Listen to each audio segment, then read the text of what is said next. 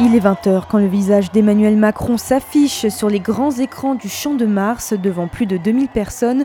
Sous la clameur, une multitude de drapeaux français et européens s'agitent alors pour fêter la réélection du président candidat. C'est un soulagement parce que malgré tout, dans le contexte de ces euh, deux dernières semaines, euh, on savait que, le, risque existait et on veut garder une France unie, donc c'est un peu un, soulagement de, voir qu'on euh, ne donne pas 5 ans au, Rassemblement national. Déjà qu'en 2017, on avait fait quelque chose qui était euh, hors des cadres, puisqu'on avait fait élire un président, on avait élu un président euh, qui venait pas d'un parti traditionnel. Bien cette fois, on a fait quelque chose d'hors des cadres aussi, la réélection d'un président euh, qui n'était pas attendu. Il va vraiment pouvoir faire ce qu'il veut sans penser à la réélection, c'est-à-dire si c'est pas drôle, si ça fâche, bah, il va quand même faire ses, mesures. Ministres, députés, élus de la majorité sont tous réunis au pied de l'estrade face à la Tour Eiffel. Porte-parole du gouvernement, Gabriel Attal s'est exprimé au micro de RCJ. C'est un résultat historique puisque euh, jamais un président sortant hors cohabitation n'avait été euh, réélu.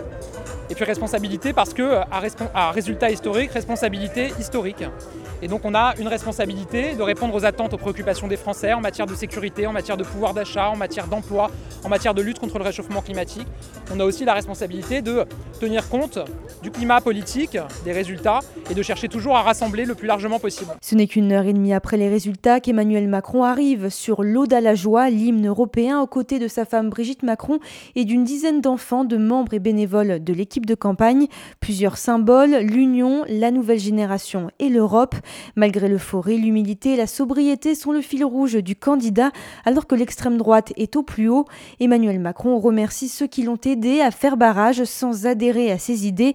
Face aux défis colossaux, c'est un nouveau mandat qui ne devrait pas être la continuité de son quinquennat, selon ses mots. Cette ère nouvelle ne sera pas la continuité du quinquennat qui s'achève, mais l'invention collective d'une méthode refondée pour cinq années de mieux, au service de notre pays, de notre jeunesse. De son côté, Marine Le Pen a parlé d'une éclatante victoire du Rassemblement national alors que le parti a réuni 42% des voix.